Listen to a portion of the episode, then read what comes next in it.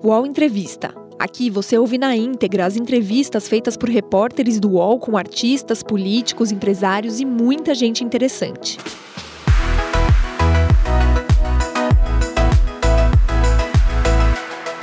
Bom dia, agora 10 horas e 3 minutos. Seja bem-vinda, seja bem-vindo ao nosso programa. Esse aqui é o UOL Entrevista, um lugar para a gente conversar, discutir as questões do nosso Brasil. Estamos acompanhando a lista tríplice eh, dos indicados à Procuradoria-Geral da República. E hoje teremos a oportunidade aqui no nosso UOL Entrevista de entrevistar os três indicados dessa lista tríplice e que será entregue ao presidente Lula. A Associação Nacional dos Procuradores da República quer uma reunião com o presidente Lula. O objetivo é entregar a lista tríplice de candidatos à Procuradoria-Geral da República. A escolha de um nome entre os três mais votados não é obrigatória. Lula, inclusive, já disse que não teria a obrigação de seguir a lista tríplice e não confirmou se fará isso ou não. A lista foi seguida por Lula em seus primeiros mandatos mas não é certo que o presidente vá seguir a lista tríplice novamente nesta sua terceira gestão. O mandato do Procurador-Geral da República, Augusto Aras, termina em setembro deste ano. Os mais votados na eleição da Associação Nacional dos Procuradores da República para a PGR serão ouvidos hoje no UOL Entrevista. São eles Luísa Frischensheim, que é doutora em Direito pela Universidade de São Paulo e que iniciou a carreira no Ministério Público Federal em 1992 e chegou à Subprocuradoria Geral da República em 2015. O segundo mais votado é Mário Bonsaglia, doutor em Direito do Estado também pela USP ele ingressou no Ministério Público em 1991 e foi promovido a Subprocurador-Geral da República em 2014. José Adonis, formado em Direito pela Universidade Federal do Ceará, foi o terceiro mais votado. Ele é mestre em Direito e integra o Ministério Público Federal desde 1992. Chegou ao último degrau da carreira em 2014. A gente dividiu o tempo aqui em 20 minutos para cada um dos indicados e a gente começa justamente com a doutora Luísa. Convidamos aqui a participar conosco dessa entrevista Josias de Souza e Carolina Brígido, nossos colunistas aqui no UOL. Em primeiro lugar, muito obrigada por atender nosso convite. Eh, doutora Luísa, seja bem-vinda aqui ao nosso UOL Entrevista. Obrigada, Fabiola. Cumprimentando aí a Carolina, você, Josias e todos aqueles que nos assistem. Olá, Josias, bom dia para você. Bom dia, Fabiola, bom dia a Carolina, bom dia também a doutora Luísa, um prazer tê-la aqui conosco. Olá, Carol, bom dia para você. Bom dia, Fabiola, bom dia, Josias, bom dia a todos que estão nos assistindo. Doutora Luísa, obrigada por estar aqui. Vamos lá, doutora Luísa, a senhora, pela segunda vez, né, é a mais votada. É, já foi indicada na outra lista tríplice, nessa novamente, recebeu agora 526 votos. E eu queria perguntar por que, que a senhora é a mais votada, por que, que a senhora é escolhida pelos seus né, colegas, vamos colocar assim, e por que, que a senhora quer ser a Procuradora-Geral da República? Bom, é, primeiro é um reconhecimento é, dos meus colegas, das minhas colegas, tanto na lista é, anterior, em 2021, quando vivíamos a, a pandemia, e agora, nesse momento, essa renovação desse reconhecimento me deixou realmente muito, muito contente.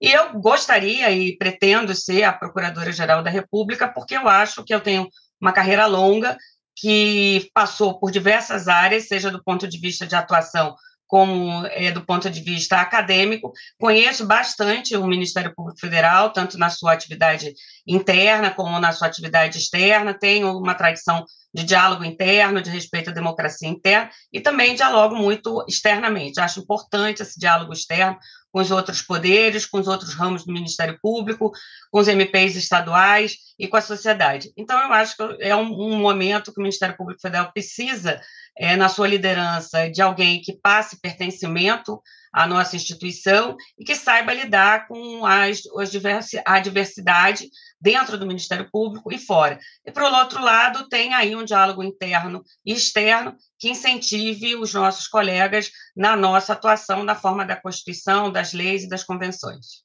Doutora Luísa, é, quando o Congresso Constituinte concedeu independência ao Ministério Público, imaginou-se que havia sido criado um órgão respeitável no país.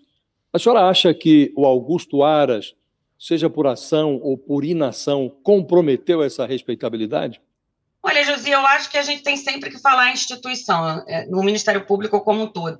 Eu gosto de dizer que o Ministério Público é cada um e cada uma das colegas. Acho que nos últimos quatro anos, que correspondem à administração do Procurador-Geral Augusto Aras, nós passamos por diversas situações, inclusive a, a pandemia da Covid. E os meus colegas atuaram brilhantemente em primeiro grau, em segundo grau. Nós também atuamos em diversas instâncias e nós, subprocuradores, muitas vezes instamos o procurador-geral a ter algumas iniciativas, a criar determinados grupos durante esse período, inclusive é, do, é, relação aos fatos de 8 de janeiro desse ano, quando estamos o procurador-geral, logo após os atos, a designar um, um subprocurador para atuar especificamente nas é, investigações.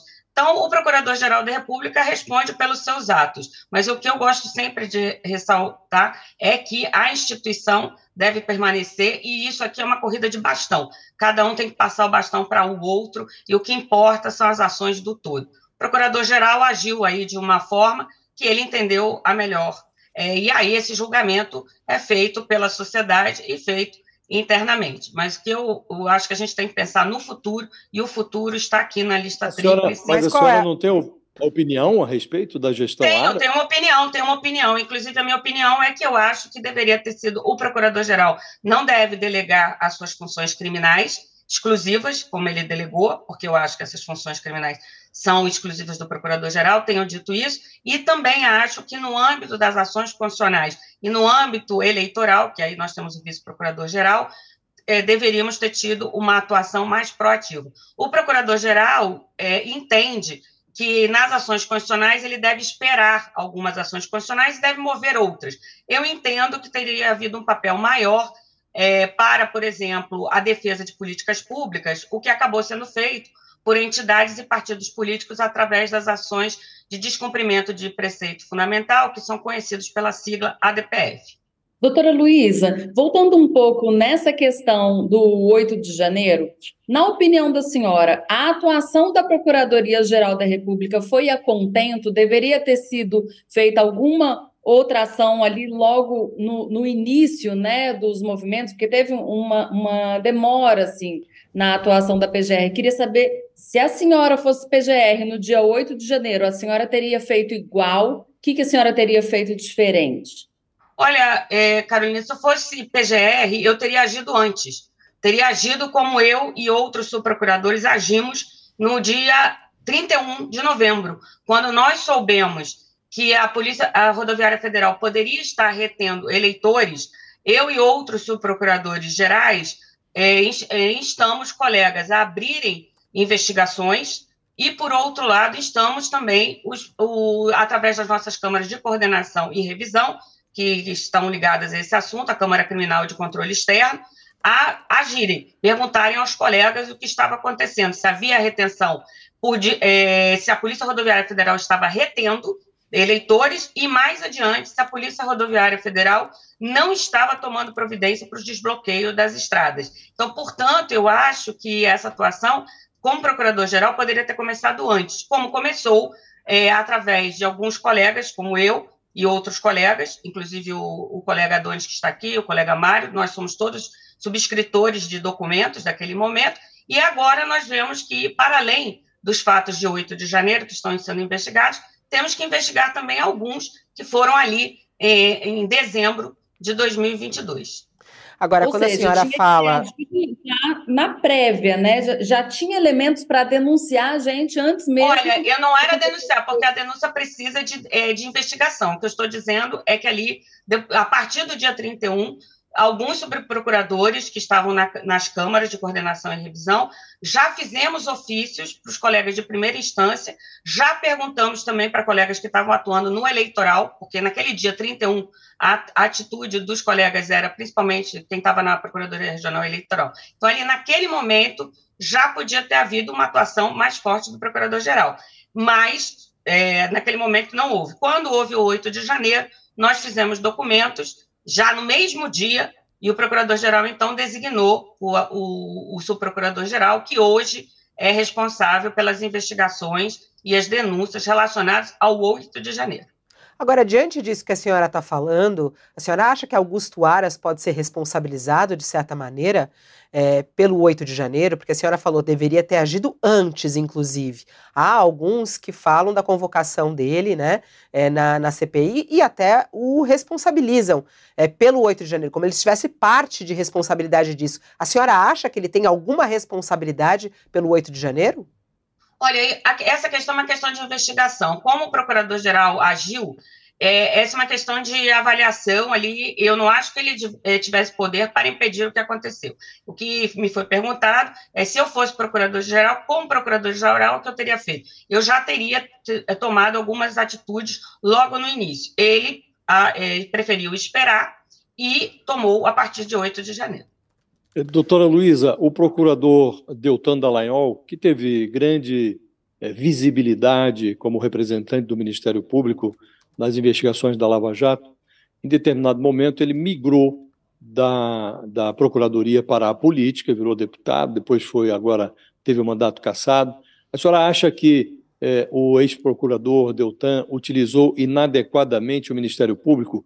Como a senhora enxerga essa migração de uma pessoa que obteve grande visibilidade a partir do seu trabalho como procurador e depois se torna político. Acha controverso?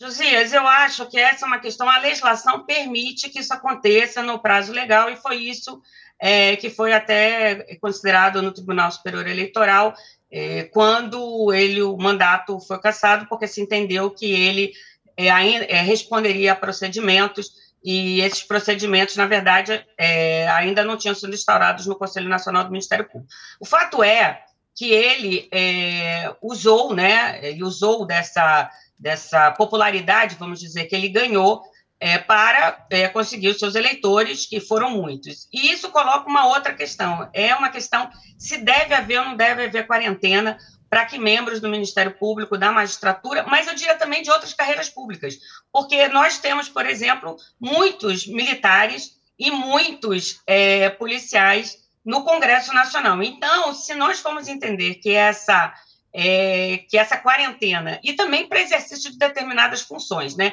procurador-geral no Supremo e, e determinadas é, determinadas funções, a quarentena não é estranha membros do, do sistema de justiça, porque quando nós nos exoneramos ou quando pedimos aposentadoria, nós temos quarentena em relação ao tribunal para atuar no tribunal no qual nós atuávamos como profissionais das instituições. É, então, talvez deva haver uma, uma quarentena. Agora, quando o, o ex-colega é, optou pela política, ele optou pela política. E aí, o enquadramento que ele teve foi na política. É, não se pode desprezar a política depois querer ir para a política e ignorar as regras da política. Está em julgamento hoje, né, a retomada do julgamento uh, de Jair Messias Bolsonaro, o ex-presidente da República. A senhora acha que ele cometeu crime eleitoral naquela reunião com os embaixadores? Acha que ele tem alguma relação também com o 8 de janeiro?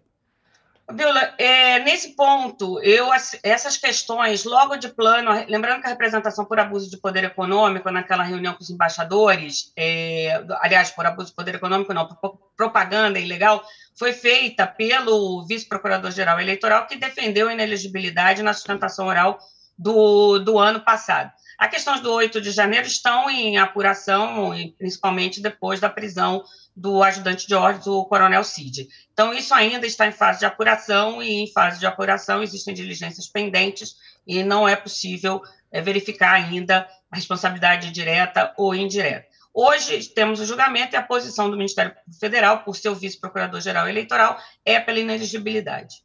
E a senhora concorda com essa, a senhora concorda com esse posicionamento? Concordo com essa posição.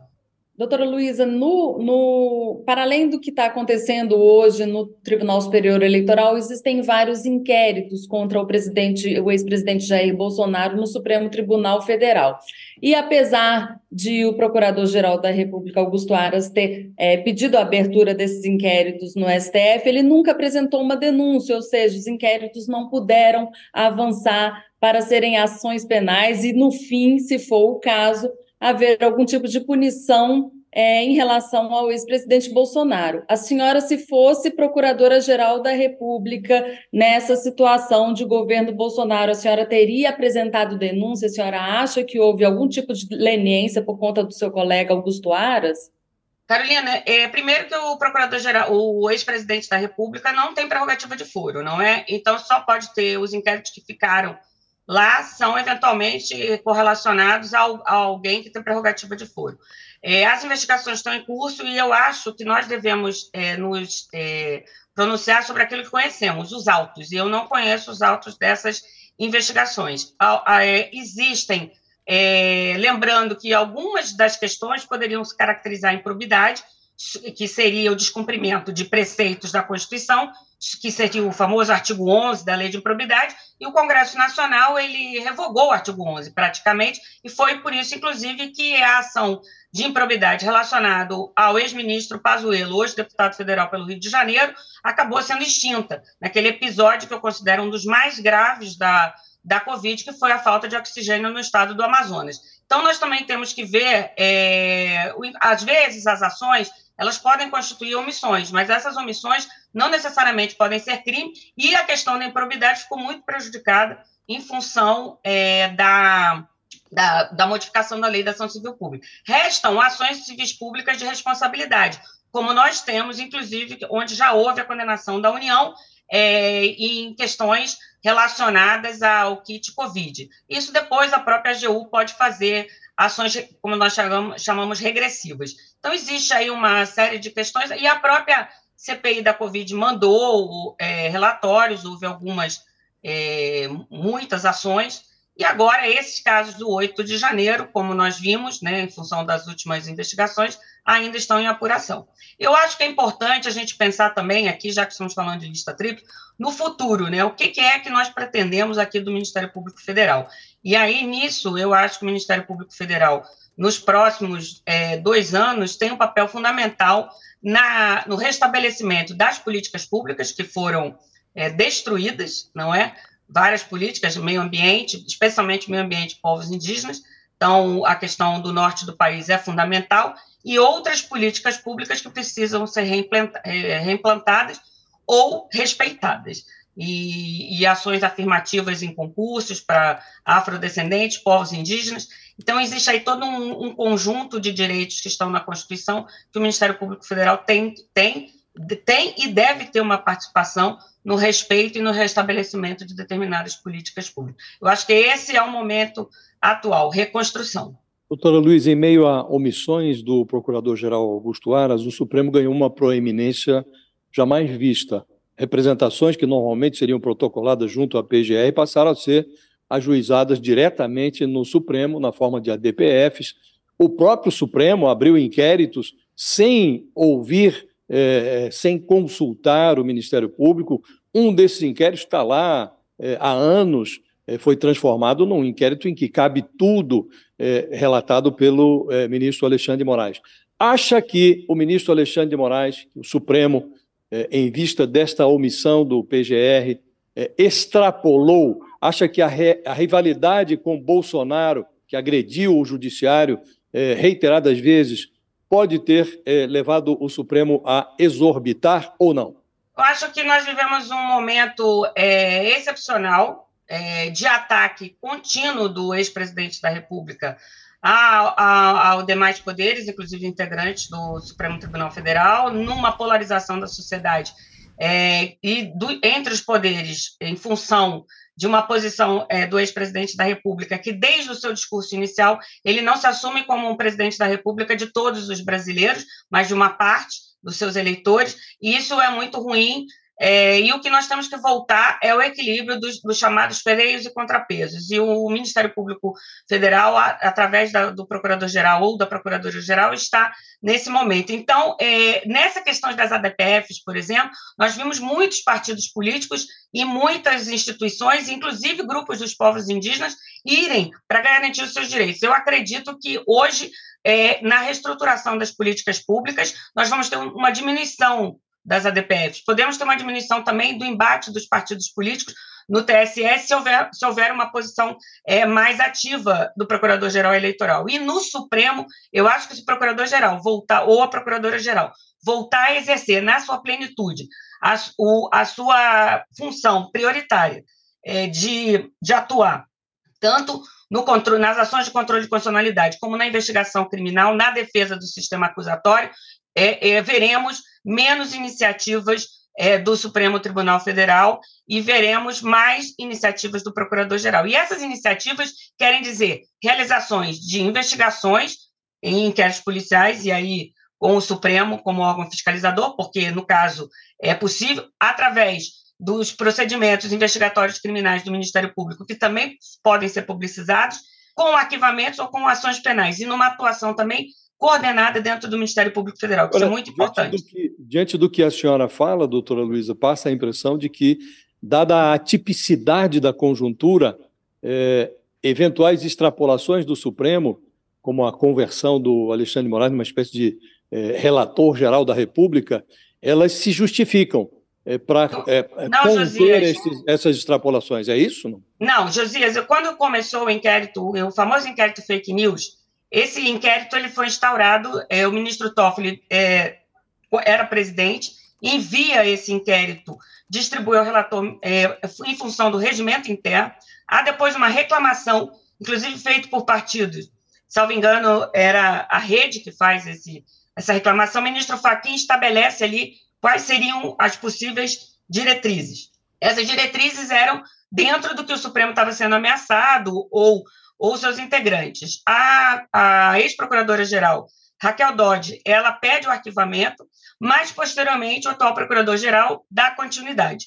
Houve também um outro inquérito instaurado a pedido do Ministério Público Federal, já na administração Ares, pelo vice-procurador-geral, e esse inquérito, que é considerado o atos antidemocráticos, por conta das primeiras reuniões em frente ao quartel-general do Exército em Brasília. Esse inquérito ele tem um arquivamento, mas é dali que saem denúncias contra os deputados. E o que eu acho é que, se o procurador-geral exercer mais de perto a sua atribuição, o, o diálogo e as, é, a atuação junto ao ministro Alexandre e outros ministros ficará mais clara e o sistema acusatório será respeitado. Ali, o que nós temos que ver é o que deve baixar e o que não deve baixar.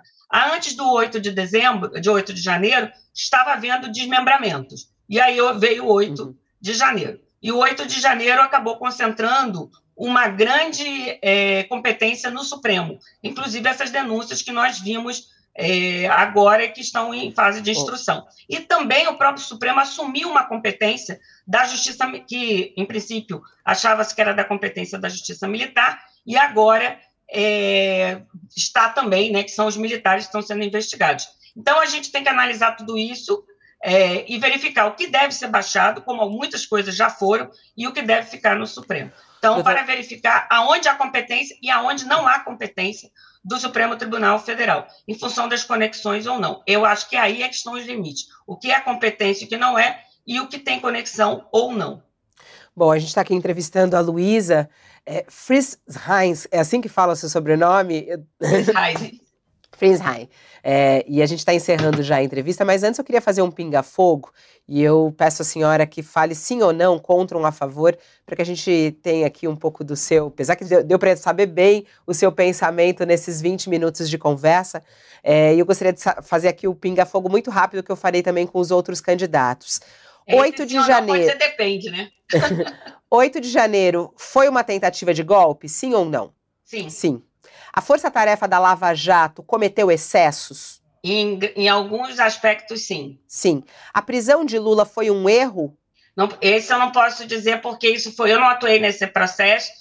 Pode ter sido um, um dos excessos, e a questão que estava em dúvida era a execução provisória da pena em segundo grau. Mas foi reforçada em muitos é, momentos. Hoje se vê que pode ter sido um excesso. Contra ou a favor o marco temporal para demarcação de terras indígenas? Contra. Contra. Contra. Não existe marco temporal. Os, indi... os povos indígenas estavam aqui muito antes de nós. As terras pertencem aos povos indígenas, a não ser que o marco temporal seja de 522 anos. Contra ou a favor o foro privilegiado? O foro privilegiado eu sou contra, mas é, é. na forma já da questão de ordem do Supremo, só, que diz que só, pra... só existe prerrogativa de foro para é, crimes no exercício do mandato. Prisão em segunda instância, contra ou a favor? Prisão, sou, sou a favor da execução de todos os julgados em segundo grau, e isso alcança civil, crime e trabalhista, na forma de uma PEC que existia no Congresso Nacional e é, seria daqui para frente, manteria só a rescisória e a revisão, que Agora, era o último projeto que constava no Congresso Nacional. Um defeito e uma qualidade sua? Uma qualidade é o exercício do diálogo interno. Um defeito meu é querer resolver as coisas e, às vezes, é, ter que esperar um pouco para que a resolução possa ser construída. Um pouco de impaciência, é isso? Não sou impaciente. É, eu, eu sou muito operacional. Ou seja, eu gosto de ver as coisas resolvidas. E, às vezes, nós temos que aguardar todos os, é, todas as pessoas certo. que estão envolvidas na resolução da questão. Não depende só de mim. E tá. isso, isso, não diria que é, é, é um exercício que eu tenho que fazer e que tenho feito. Doutora Luísa, muito obrigada por estar aqui conosco, obrigada pela sua participação, é, boa sorte aí e até a próxima. Muito obrigada, obrigada Fabiola, Carolina, Josias e todos aqueles que nos assistem. Obrigado pela oportunidade de falar sobre o Ministério Público Federal. Um abraço. Um abraço. O UOL Entrevista volta já. Ah, a internet! Local de descobertas incríveis, de muita troca de conhecimento e de sabedoria sem fim. Política, haters, discussão, briga de fandons, as tretas. Poucas coisas ainda são capazes de fazer brilhar nossa luzinha interior.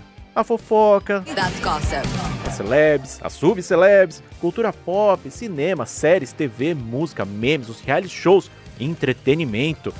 E a partir de agora, os programas do canal Move são Splash. As questões mais relevantes da sociedade brasileira contemporânea, agora no YouTube. Mas Chico, tudo com cara de Splash. Música, cinema, entretenimento, celebridades. Fofoca que a gente ama, os realities. Filmes, séries, curiosidades da cultura pop. E tudo que tá bombando na internet e no mundo. Até perrengue na fazenda vai ter. Aô, Splash! E tudo isso você também pode acompanhar nas outras redes sociais de Splash. Virou trend, virou thread, virou meme, virou Splash. A gente segue aqui no nosso UOL Entrevista Especial de hoje. Muito interessante a gente ouvir aqui quais são os três indicados nessa lista, nessa lista tríplice que será entregue ao presidente Lula. Ele, no entanto, diz que não será obrigado, não é obrigado a cumprir essa lista tríplice. Não sabemos se vai ou não, mas eu acho que também aqui é interessante a sociedade brasileira é ter acesso. O que, que pensa, né? Essas pessoas que foram escolhidas pelos é, integrantes do Ministério Público. Por exemplo, a Luísa recebeu 526 votos. O segundo colocado nessa lista é Mário Bonsaglia, que recebeu 465 votos. E é o nosso convidado neste momento, ao vivo, aqui no nosso UOL Entrevista, agora que são 10 horas e 30 minutos. Ele já está conosco ao vivo para também trazer um pouco do seu pensamento. Já podemos colocar ele no ar, está aqui. Uh, o subprocurador Mário Bonsaglia. Bom dia, seja bem-vindo aqui ao nosso UOL Entrevista. Bom dia, Fabiola. Bom dia, Josias. Bom dia, Carolina. É uma satisfação muito grande estar aqui participando nesse momento do UOL Entrevista e saúdo também todos aqueles que nos acompanham. Bom, eu até comecei uh, a entrevista com a Luísa perguntando por que ela queria ser procuradora-geral da República. E eu repito a pergunta ao senhor: por que, que o senhor quer ser o procurador-geral da República? Para mim, ser Procurador-Geral da República não é um projeto de poder, é o desdobramento natural de uma carreira que se estende no MPF há mais de 32 anos, onde eu galguei as mais diversas posições, exerci os mais diversos eh, cargos dentro da carreira. Eu destaco, por exemplo, o Procurador Regional Eleitoral por quatro anos perante o maior TRE do Brasil, que é o de São Paulo, e lembro que o PGR é o Procurador-Geral Eleitoral. Eu fui conselheiro do CNMP eleito pelos meus colegas do MPF por quatro anos, e lembrando aqui que o PGR é também o presidente do CNMP, atuei na área criminal, atuei na área civil por meio da atuação nas câmaras de coordenação e revisão, área, área de direitos indígenas, atualmente estou na área do meio ambiente, fui coordenador da Câmara do Controle Externo da Atividade Policial, enfim. É, e antes da, de ser procurador da República, eu fui procurador-geral do Estado por cinco anos e meio. Então, é, eu tenho ideias, planos, eu quero é, fazer com que a atuação que eu tive no exercício desses cargos possa ser reproduzida também no âmbito do Procurador-Geral da República, no âmbito dessa posição de Procurador-Geral da República, com desdobramentos é, é, é por toda a sociedade que acredito que serão positivos. Doutor Mário, há uma outra pergunta que eu gostaria de repetir para o senhor, feita a doutora Luísa há pouco, é, sobre o papel do Ministério Público. Né? Quando o Congresso Constituinte concedeu independência ao Ministério Público, é, todos imaginavam que tinha sido criado um órgão respeitável. Eu queria lhe perguntar se o senhor acha que o Augusto Aras, por ação ou omissão, comprometeu essa respeitabilidade. Eu me lembro muito bem quando ingressei no Ministério Público Federal e ingressei tendo em vista a recém-editada é, Constituição de 88, que deu ao Ministério Público, de um modo geral, amplas, é, uma ampla gama de atuação. E, e, e, como eu tinha orgulho, e como nós nos orgulhávamos com a instituição sendo prestigiada pela sociedade, por exemplo, na época em que o Procurador-Geral da República era Aristides Junqueira. É, mais recentemente, nos últimos quatro anos, a, a sociedade passou a nos ver com, com, restrições, especialmente, claro, a cúpula da instituição. A base da instituição, os procuradores da República, os procuradores regionais, é, atuaram é, com bastante destaque, com bastante ênfase, mas sem o apoio necessário da cúpula, tudo fica mais difícil. Né? É, então, eu, eu vejo que realmente a imagem externa do Ministério Público Federal, por conta da cúpula e por conta também da própria uh, dos desdobramentos da, da, da, Operação Lava Jato, enfim, é, isso uh, sofreu um, um, revés. E é hora, e é tarefa do próximo Procurador-Geral da República, recuperar a imagem do Ministério Público Federal, o próprio cargo de Procurador-Geral da República, perante a sociedade, perante toda a comunidade jurídica, perante os poderes da República. Doutor Mário, a gente vê hoje, desde a campanha, na verdade, né, o presidente Luiz Inácio Lula da Silva ele não considera a possibilidade de contemplar alguém da lista tríplice no momento da nomeação. Na verdade, ele diz que ele não tem compromisso com isso. E para nomear também é, para o Supremo Tribunal Federal, ele usou um caráter que muitas pessoas consideram personal, porque ele nomeou o próprio advogado, disse que é, a preferência é nomear pessoas que ele possa dar um telefonema.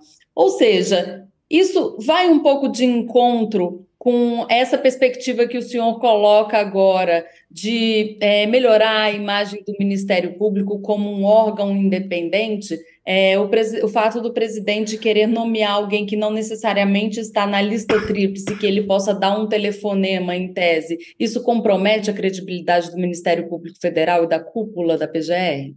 É, veja, Carolina, eu entendi a, a fala ou as falas do presidente Lula no sentido de que ele não se compromete necessariamente com a escolha dentro da lista tríplice, como se deu no período de 2003 a, a, a, a 2017, quando a lista foi sempre é, observada.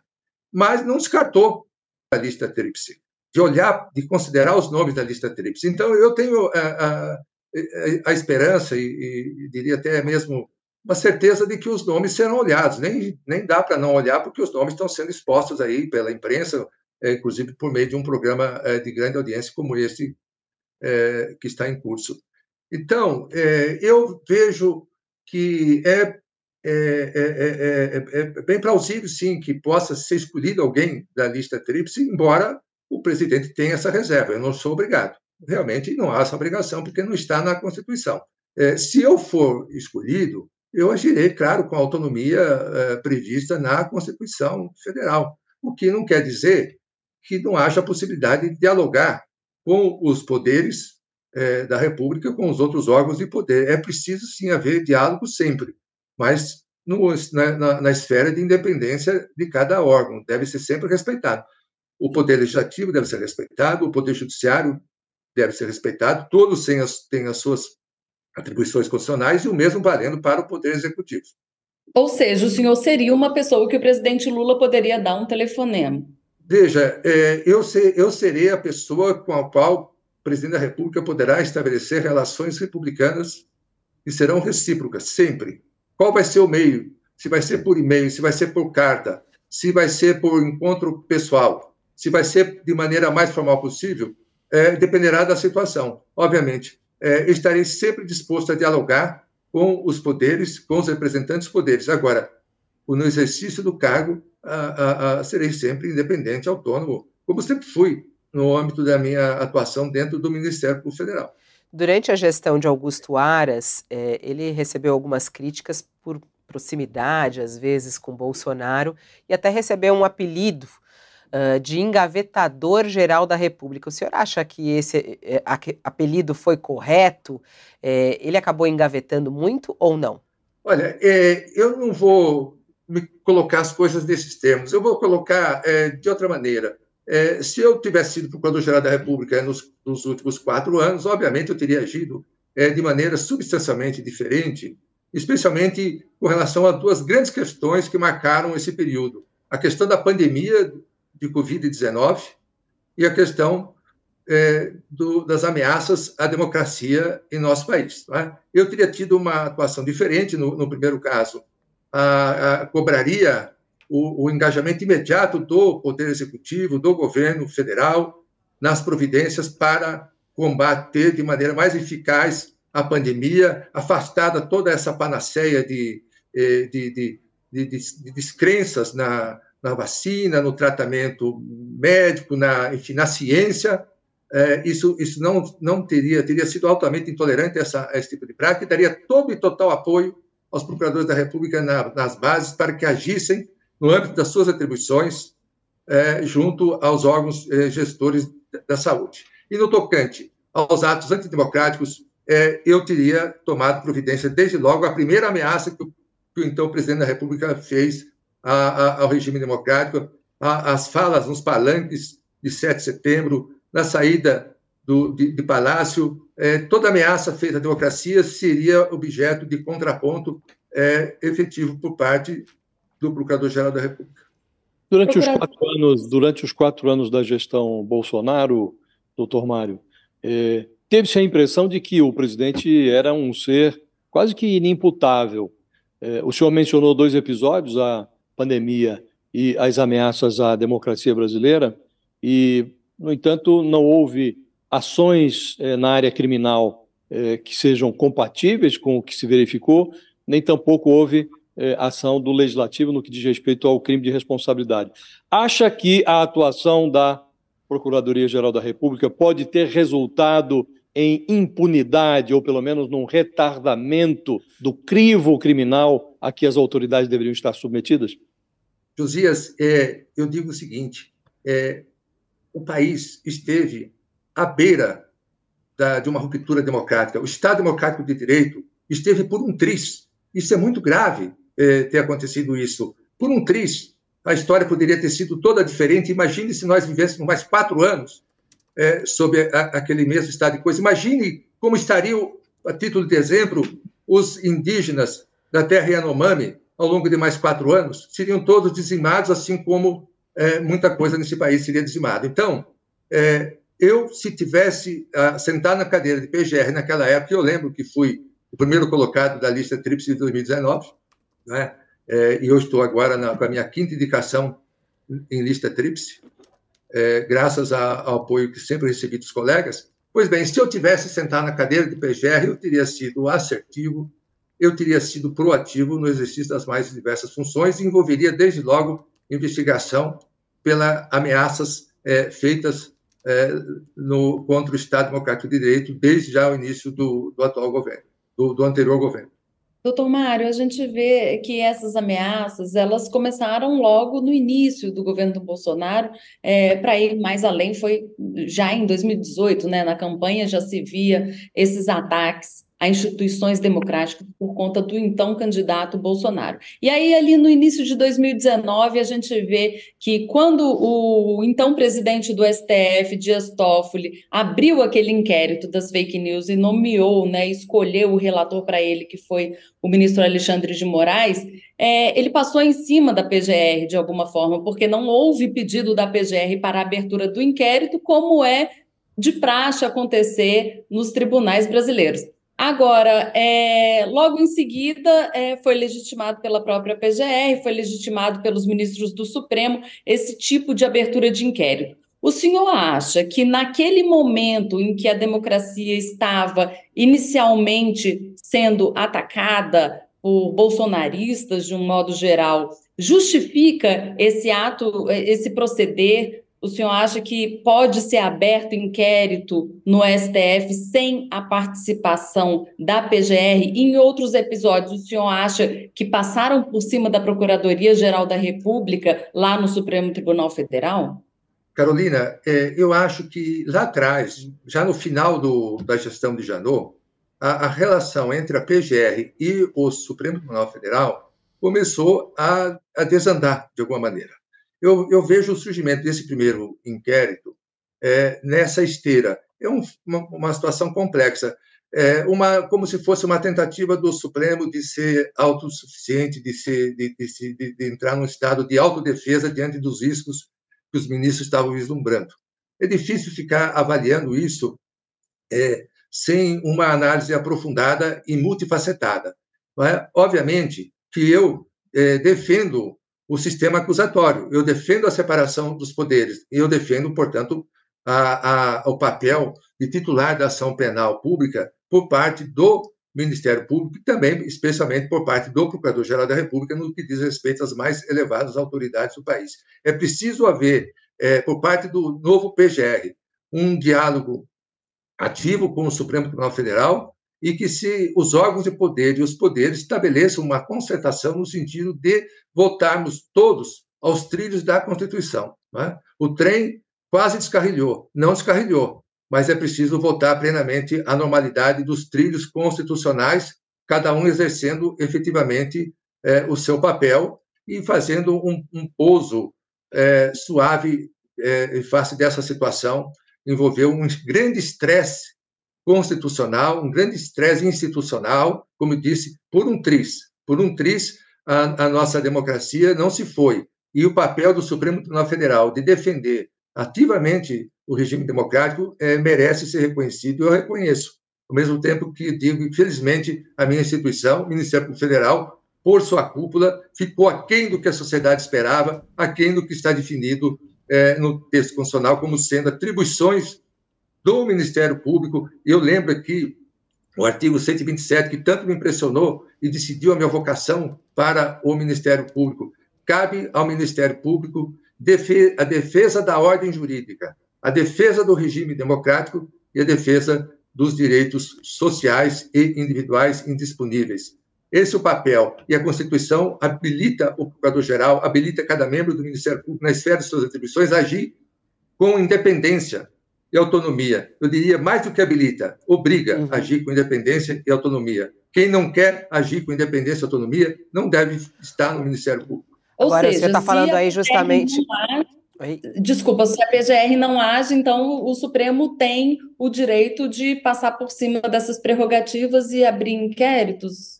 De modo Ou algum, um órgão tem, de, órgão, de modo algum, um órgão, qualquer que seja, por mais elevado que seja, tem o direito de passar por cima de prerrogativas. Eu não disse isso. Não é? Eu não disse isso. Eu estou pintando o contexto todo, é, a, o contexto todo é, que aconteceu. E, e, e, respeito o Supremo como instituição, que foi extremamente importante é, nesse passado recente. E quero que o Ministério Público assuma é, plenamente as suas funções o... por meio de um procurador-geral altivo e atuante para que nunca mais aconteça isso e para que seja passado a limpo tudo o que aconteceu. Esses acontecimentos de 8 de janeiro e os que precederam, né, tem que ser passado a limpo, responsabilizado não só essa massa que invadiu os palácios, essa massa humana, mas também e principalmente os instigadores, os organizadores, os financiadores. Vai ser papel do próximo PGR levar a cabo essa responsabilização. O... E se eu for eu farei isso. Agora, o senhor está falando, inclusive, de responsabilização. A gente tem hoje a retomada do julgamento de Bolsonaro, não tem exatamente a ver com o 8 de janeiro, mas tem todo esse contexto dessa tentativa de golpe. É, o senhor acha que ele cometeu crime eleitoral naquela reunião com os embaixadores? Ele está sendo julgado com base na lei das ineligibilidades, é, tendo em vista uma imputação de abuso de poder político em detrimento da lisura e legitimidade do pleito eleitoral. Foi isso que ele fez naquela ocasião, é, quando convocou os embaixadores para atacar o sistema eleitoral brasileiro, é, de, de, convocando a imprensa oficial para dar cobertura, etc. Isso é um gravíssimo ato que pode levar à inelegibilidade. Ah, o Código Eleitoral tem uma previsão de uma série de, de, um rol de crimes é, eleitorais e a conduta do então presidente da República haverá de ser examinada à luz é, do Código Eleitoral, parte criminal, como um, um, um, passo seguinte. Vamos esperar esse julgamento e aí a, a, a, o, o, cabe ao PGR avaliar sob a ótica criminal essa mesma conduta. A análise é, foi claro, como o senhor falou agora no começo, né? Foi o que ele fez. Só para entender, é. para ficar bem claro, doutor Mário, pelo que o senhor está dizendo, a inelegibilidade não é o bastante. Pode ser caso de cadeia, é isso, né? Veja, quem comete crimes contra o Estado Democrático de Direito precisa ser, primeiro, investigado, é, denunciado, processado segundo o devido processo legal e punido, se for o caso, com as penas da lei. É muito grave o cometimento de crime contra o Estado Democrático de Direito. A democracia, o Estado Democrático de Direito, é um patrimônio é, de valor incalculável do povo brasileiro.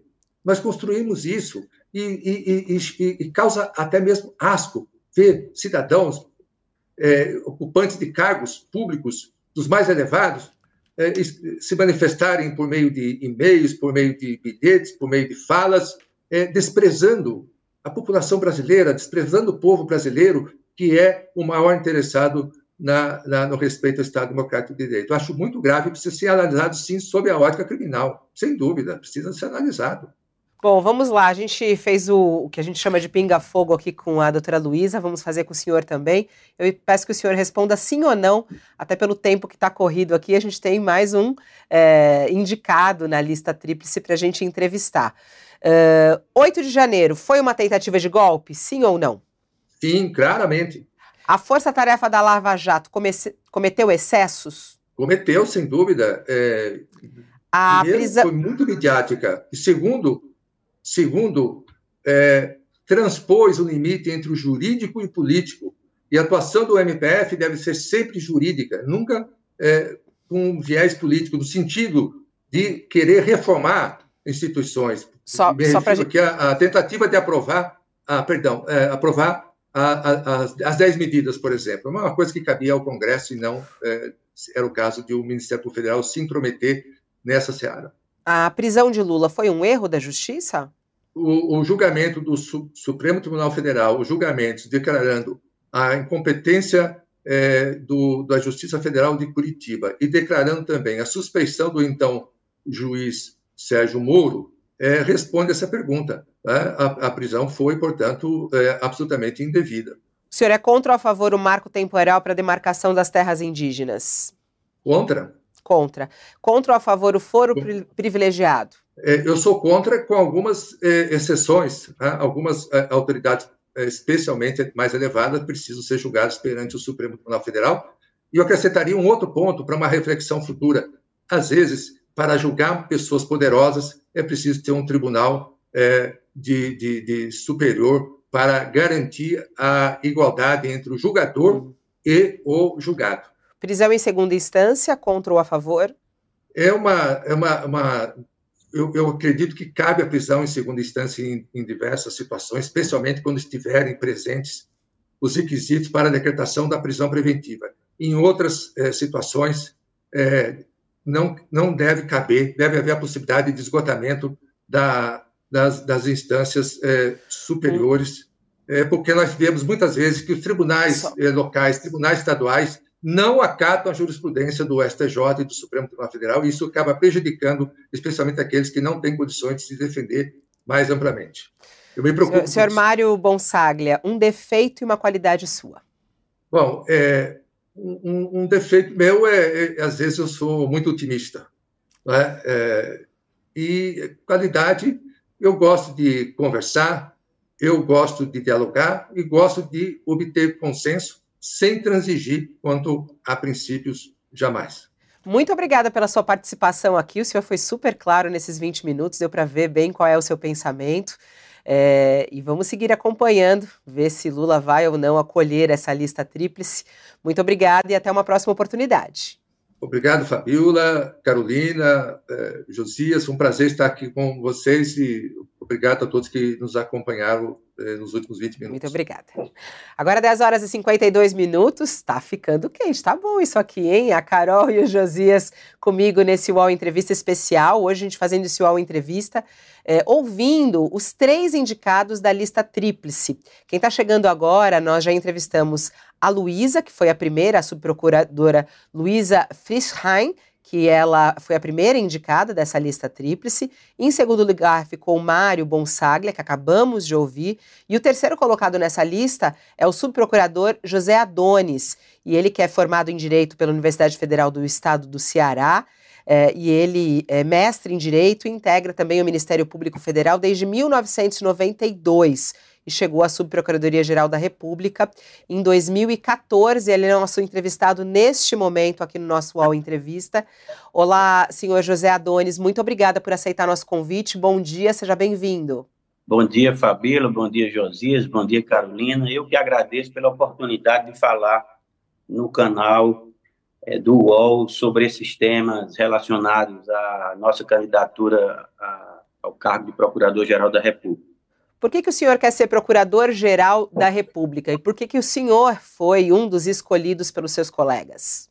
Olha, eu acho que é, a candidatura é um, faz parte do desenvolvimento natural da nossa carreira no Ministério Público Federal e expressa também o reconhecimento dos colegas e o estímulo dos colegas para essa candidatura e a necessidade também de renovação dos, dos que se lançam, das opções que temos a, a, a direção da nossa casa, ao exercício do cargo de Procurador-Geral da República.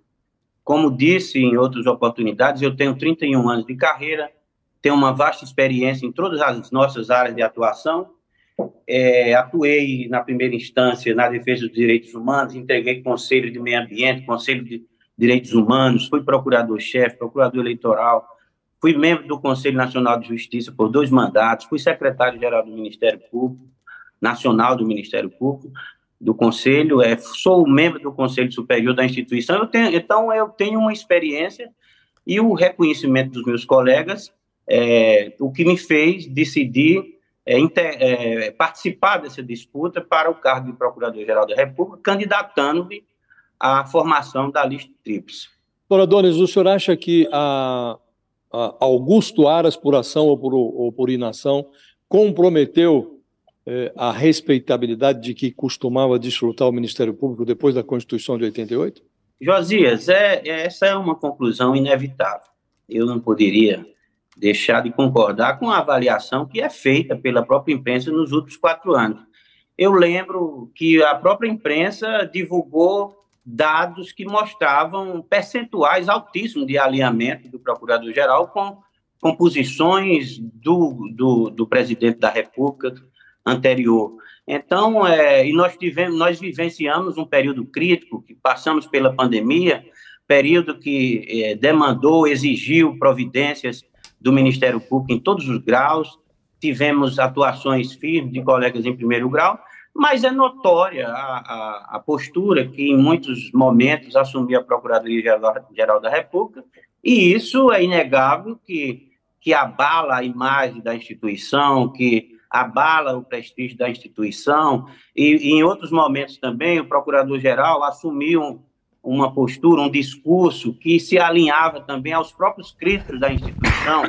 É, nós vivenciamos nos últimos anos o Ministério Público ser, ser posto é, como responsável por, por diversos é, é momentos ruins, até é, vincular o Ministério Público a eleições, resultado de eleições, uma, em, uma, em, em muitas análises simplórias de todos os, os movimentos políticos e jurídicos que tivemos nesse período, e o Procurador-Geral da República, inegavelmente, alinhou-se a um discurso crítico contra a própria instituição, contra o trabalho de colegas, o que contribuiu também, é inegável, para é, é, um, um, prejuízo, um, um prejuízo a, a, essa imagem que a instituição sempre teve, ao prestígio que a instituição angariou nos últimos 30 e poucos anos, não só pelo, pelo perfil jurídico é, que a Constituição atribuiu, mas também pela atuação nessas três décadas. Doutora Donis, a gente vê hoje que o ex-presidente Jair Bolsonaro está sendo julgado pelo TSE por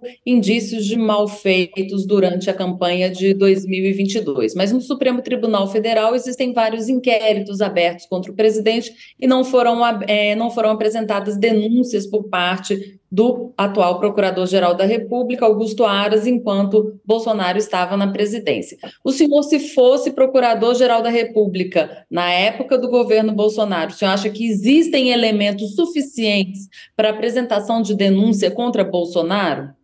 Há, há um, um juízo sobre a existência de elementos para oferecimento de denúncia exige uma análise é, é, de autos, de provas que eu não tenho condição de fazer no, no, nesta oportunidade. Eu, faria, eu seria, é, eu faria um juízo muito inseguro, porque eu precisaria saber o, o, o, o que foi efetivamente apurado nos procedimentos. Mas seguramente eu afirmo que eu teria tido outra postura de investigação imediata em cada um daqueles momentos da atuação do ex-presidente. Nós tivemos quatro anos de um discurso do, do presidente da República que, inegavelmente, incentivava outros discursos e outras posturas é, é, de ameaça ao Estado de Direito. É inegável que nós tivemos quatro anos de movimentos e de ameaças constantes de, de e de críticas a instituições e, e, e, e movimentos que já indicavam é, um, um, direcionamento a atuações contra a ordem jurídica democrática, e, para mim,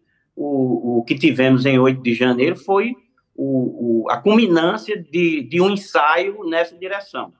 Ou seja, Aras foi omisso durante a gestão dele? Eu acredito que ele poderia ter tomado diversas outras iniciativas para debelar movimentos que, que indicavam é, é, intenções ofensivas à ordem jurídica democrática.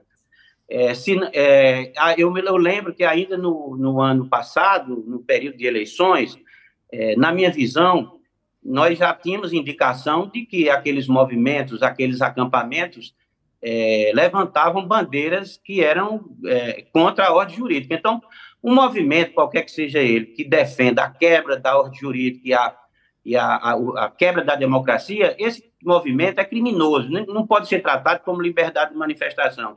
E, infelizmente, nós continuamos a ouvir, mesmo depois das eleições, é, a reafirmação de que aquilo expressava liberdade de manifestação. E, na minha visão, não era. Então, é, já demandavam é, atuações mais firmes no combate.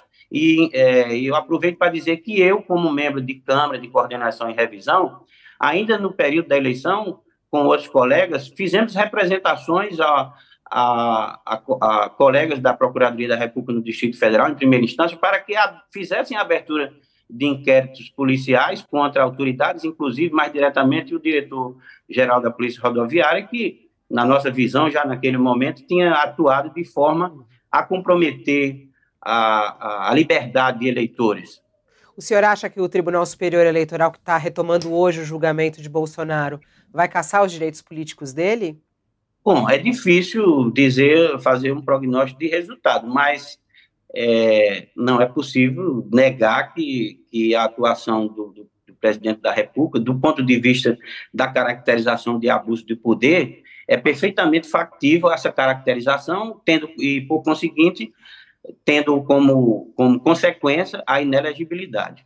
É, doutor Adonis, a formulação da lista tríplice, a eleição é conduzida por uma entidade corporativa, a Associação Nacional dos Procuradores. O Conselho Nacional do Ministério Público aprova aumentos salariais, é, algumas vezes é, reajuste capaz de fazer inveja até a, a, a sindicatos de trabalhadores dos mais ativos. O senhor acha que esse modelo de funcionamento, é, que por vezes privilegia a corporação, é, inibe a escolha de um procurador-geral é, aprovado pela, pela, numa eleição como essa, conduzida pela Associação Nacional dos Procuradores, acha adequado o modelo de, de, de definição do salário do, dos trabalhadores? Agora se discute o quinquênio no Senado, a volta do quinquênio para juízes, que pode eventualmente também é, beneficiar procuradores. Acha que isso tudo, esse ambiente corporativo é adequado? Bem, Josias, essas decisões dos, dos conselhos que, que, tratam de remunerações, elas são efetivamente controvertidas e passíveis de diversos questionamentos.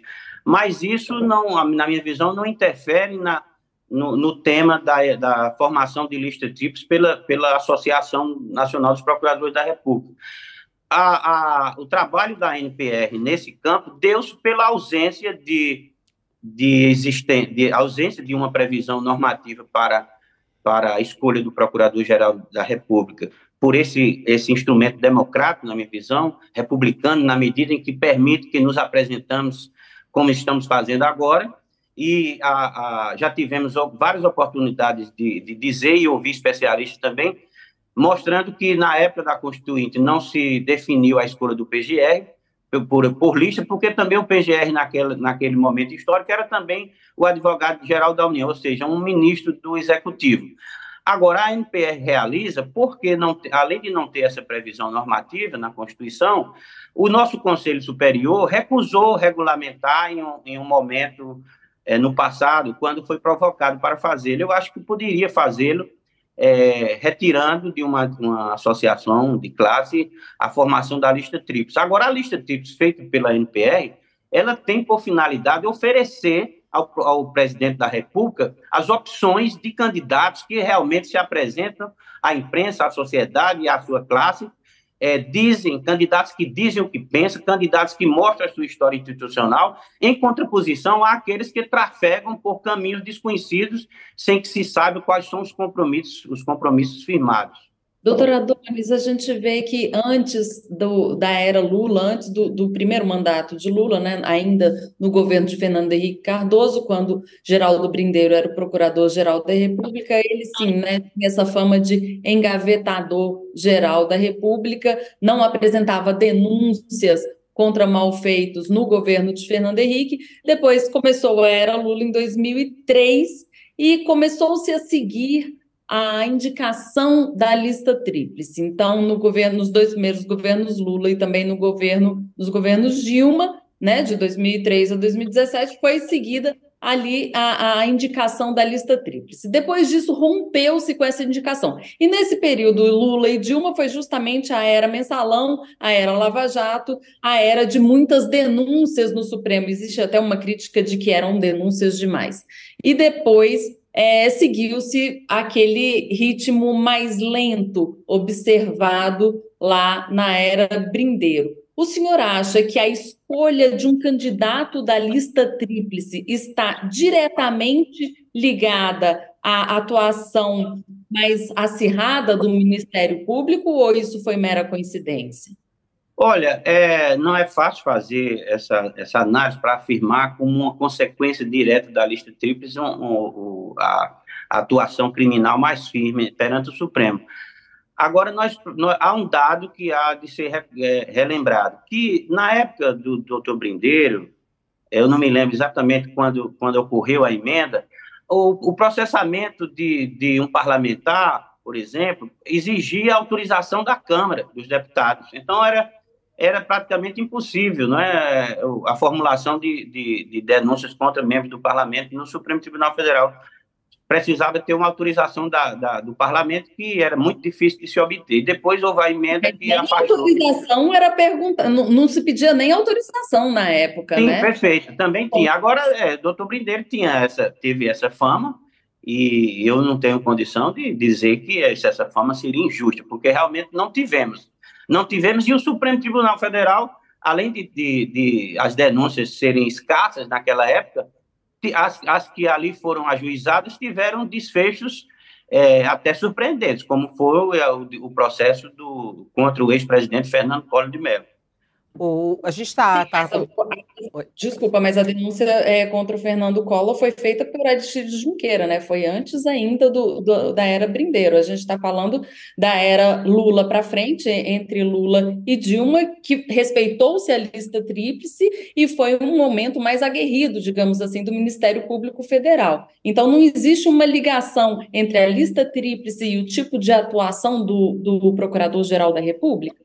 Com certeza, a lista tríplice é, é, permite a escolha de um procurador que revele a, o que ele pensa, e isso lhe, lhe, lhe é, obriga a um compromisso com a ordem jurídica, com a Constituição. Como eu disse, o, a lista tríplice é um, é um instrumento democrático, republicano, porque nós nos apresentamos e nos comprometemos com a Carta Constitucional, com o papel institucional do Procurador-Geral da República perante o Supremo Tribunal Federal. Nós não temos compromisso outros que não esse diversamente daqueles que trabalham fora da lista tríplice, por isso que eu digo que a, a lista tríplice é uma opção a mais ao, ao presidente da República, porque nós não sabemos quais compromissos assumem aqueles que não se apresentam à carreira, que não se apresentam à sociedade, que não se apresentam à imprensa. E, efetivamente, a, a, a lista tríplice corresponde exatamente a esse, a esse período em que o Ministério Público mais apresentou denúncias perante o Supremo Tribunal Federal. Uma das últimas decisões de Augusto Aras que teve algumas críticas por parte de alguns políticos foi a decisão dele de barrar o inquérito civil de improbidade administrativa conduzido pela primeira instância do Ministério Público Federal de Alagoas para apurar o caso envolvendo o entorno de Arthur Lira. É, ele acertou em, em barrar essas investigações? Como é que o senhor analisou isso? Bom, para análise, é, para dizer dar uma opinião mais precisa sobre o acerto ou equívoco disso, é, volto a dizer, é preciso a gente analisar o, o que existe de elementos de provas é, que indiquem a, a, a, possibilidade de que aquelas investigações, investigações alcancem a autoridade com prerrogativa de função perante o Supremo Tribunal Federal. De modo que o, o comum nessas hipóteses é que o juiz da causa, em primeiro grau, ou o procurador, o Ministério Público atuando em primeiro grau, quando vislumbra a possibilidade de que a, a investigação possa alcançar autoridades conforme no Supremo, que ela, a própria autoridade de primeiro grau, remeta. Agora, eu não tenho dados da, do, da investigação para fazer um juízo do acerto é, dessa provocação do Supremo para retirar de primeiro grau o processo, a investigação que ali tinha curso. O normal, volto a dizer, é que o caminho seja o inverso, né? a autoridade de primeira instância, vislumbrando essa possibilidade, encaminha os autos à instância superior, porque cabe à instância superior dizer de quem é a competência. Doutor Adonis, o seu ex-colega Deltan Dallagnol aproveitou-se da popularidade, da visibilidade que adquiriu durante a Lava Jato para abraçar uma carreira política que agora foi prematuramente interrompida pelo TSE. Acha que foi um movimento é, reprovável ou acha natural que um procurador aproveite a visibilidade adquirida no cargo para conquistar posições políticas? Casias, é, é, acho que já um dos colegas já disseram aqui que as carreiras do Ministério Público e da magistratura judicial elas têm as maiores restrições em termos de ocupação de outros cargos fora da carreira e especialmente do, do ponto de vista da carreira política, enquanto outras instituições, outros membros é, é, saem, se candidatam e voltam e ficam nesse trânsito sem qualquer restrição. Eu acho que as restrições para nós, elas são, são é, é, respeitáveis, são corretas, porque por conta da independência que devem ter esses membros do Judiciário e do Ministério Público no exercício. Agora, é, o, o, a motivação do, do procurador Deltan, pelo que ele já enfrentava na carreira, depois desses processos todos, eu não tenho condição de avaliar, mas não há dúvida de que é, esse tipo de iniciativa de deixar a carreira para a atividade política, de, depois de casos dessa magnitude, como foram esses que o, o, antigo colega aqui mencionado trabalhou, como também o, ex-juiz Moro, abalam, esse, essas iniciativas abalam a credibilidade do próprio trabalho antes realizado e causam é, é, prejuízos, como vimos nos nos processos, nos desfechos que tivemos posteriormente.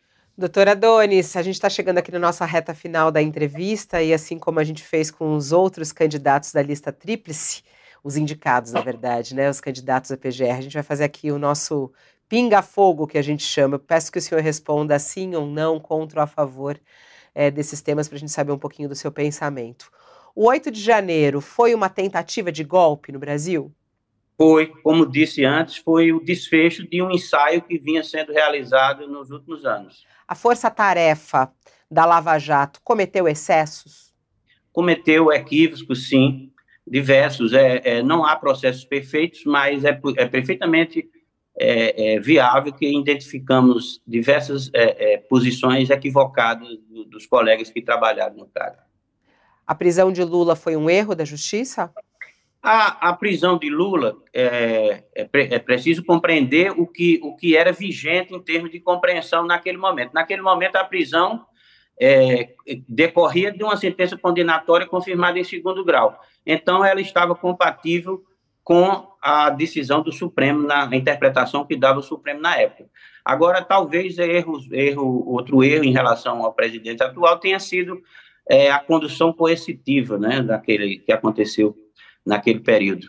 Contra ou a favor o marco temporal para a demarcação das terras indígenas?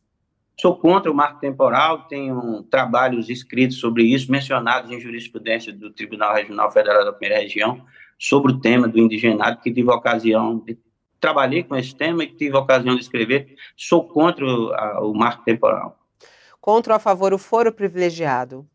Eu sou a favor da restrição, eu sou contra a amplitude que ainda temos. Apesar da questão de ordem, no Supremo que, que deu uma interpretação mais compatível com o, o princípio republicano, ainda casuisticamente é, é, essa, essa orientação não vem sendo seguida. Em, em diversos casos há muita dúvida sobre, sobre é, é situações que, na meu ver, poderiam estar na primeira instância e continuam na, na, na, no Supremo Tribunal Federal ou Superior Tribunal de Justiça, mas a favor da restrição. E a prisão em segunda instância, contra ou a favor? A prisão em segunda instância, é, eu sou a favor de uma, de uma possibilidade, e essa é uma das hipóteses, de um cumprimento da, da, da sentença, das decisões condenatórias no campo penal, porque, como sabemos, os processos no Brasil são intermináveis. Eu já tive a ocasião de deparar casos de, de, de condenações por homicídio, de feminicídio, praticados há mais de 20 anos, que os autores continuam sem, continuavam até pouco tempo sem cumprir as penas, porque sempre tem um habeas corpus pendente no STJ ou no Supremo Tribunal Federal. Nós temos, ao mesmo tempo que, que o, o Legislativo edita normas restritivas do acesso aos tribunais superiores é, por recursos extraordinários, recursos especiais, os tribunais são muito benevolentes no conhecimento de habeas corpus, e sempre o, o, os réus de homicídios graves é, é, tentam novas oportunidades de suspender a execução de suas penas e muitas vezes conseguem. Então, nós não podemos conviver com um sistema que tem um processo interminável. No Brasil, uhum. É muito difícil tratar é, é, concretamente do exaurimento de, uma, de uma, um processo criminal. Sim. Senhor Adonis, é, um defeito e uma qualidade sua? Olha, eu, como qualidade, eu, eu poderia apontar a sinceridade, a transparência, é, como eu me comporto, como eu, é, eu atuo e como eu dialogo com as pessoas, com meus colegas, com o público externo. Defeitos eu tenho dificuldade de ver, devem ser muitos, né? Até mesmo a sinceridade, em muitas ocasiões, é quando ela é excessiva ou inadequada para a circunstância, elas são tidas como defeitos. Eu tenho dificuldade, deve ser muitos defeitos. Muito obrigada pela sua participação ao vivo aqui é, e até uma próxima oportunidade. Eu que agradeço a oportunidade. Obrigada, Josias, também pela sua participação. Deu para a gente entender um pouquinho aqui o pensamento de cada um deles, interessante. É, eles até foram bem semelhantes nos seus pensamentos, né, Josias? É verdade, foram muito transparentes, em primeiro lugar, né? E mostra que, de fato, esse processo de escolha ele é mais transparente do que o processo em que o presidente pinça do bolso do colete um nome da sua predileção, sem que esse nome tenha passado por esse tipo de, de escrutínio que estamos nós a realizar aqui com os três candidatos eh, da ANPR, né? foram muito transparentes. Seria interessante se o presidente escolhesse um dos três, porque eles pelo menos levaram as, as suas opiniões a vitrine. Hum. Então são mais previsíveis do que é. uma surpresa que o presidente escolha aí do nada. E os três, né, fazendo fortes críticas ao atual procurador, né, Carol? Você que acompanha muito de perto a atuação de Augusto Aras, impressionante como ele é alvo de críticas pelo próprio Ministério Público, né?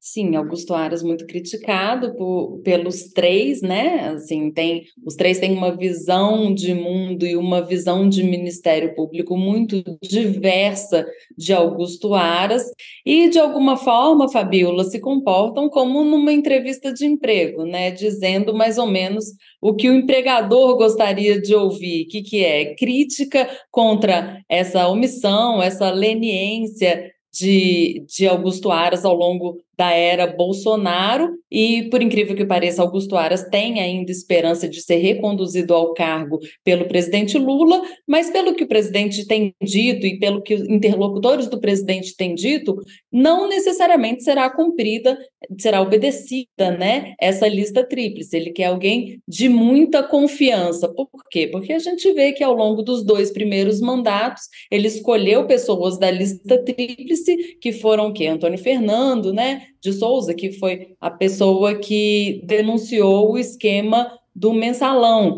Então, é, muito provavelmente, esse excesso de independência que talvez a lista tríplice provoque é, nas nomeações, muito provavelmente isso vai ser evitado nesse terceiro mandato de Lula o que não é inconstitucional, porque a gente vê que a Constituição não prevê lista tríplice, né? Então é de fato um cargo de confiança. Se é certo ou errado, o Congresso Nacional que edite uma PEC em relação a isso, né? Que baixe uma PEC para mudar essa condição, essa forma. Lula avisou, né?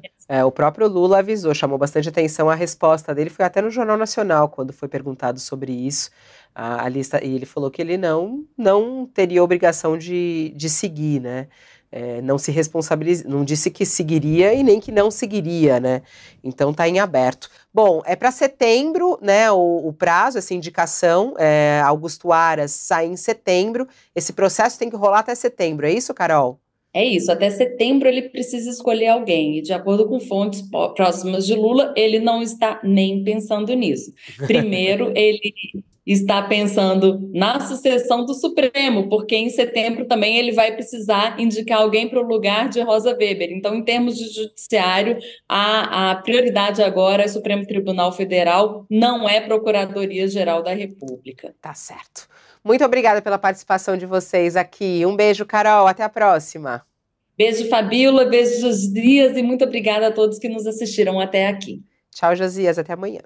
Tchau, tchau. Até amanhã. Um beijo para vocês duas e um agradecimento especial a quem nos concedeu as entrevistas e a quem nos acompanhou. Isso mesmo. Agradecemos também. Bom, e assim vamos terminando o nosso UOL Entrevista de hoje. Muito interessante a gente ter aqui um pouco do pensamento uh, desses três uh, subprocuradores, né, que estão concorrendo, vamos colocar assim, a essa vaga de Procurador-Geral da República. Voltamos daqui a pouquinho. Ao meio-dia tem o UOL News para você, ao meio-dia. Eu te espero, eu e Leonardo Sakamoto te esperamos com um resumão de tudo que aconteceu nessa manhã, muita coisa. Tem a retomada do julgamento de Bolsonaro, tem CPI do 8 de janeiro eh, rolando neste momento. Teve também a live de Lula hoje mais cedo. Tudo isso ao meio-dia. Te espero para o nosso UOL News do meio-dia. Até lá. O Entrevista e outros podcasts do UOL estão disponíveis em uol.com.br/podcast. Os programas também são publicados no YouTube, Spotify, Apple Podcasts, Google Podcasts e outras plataformas de distribuição de áudio.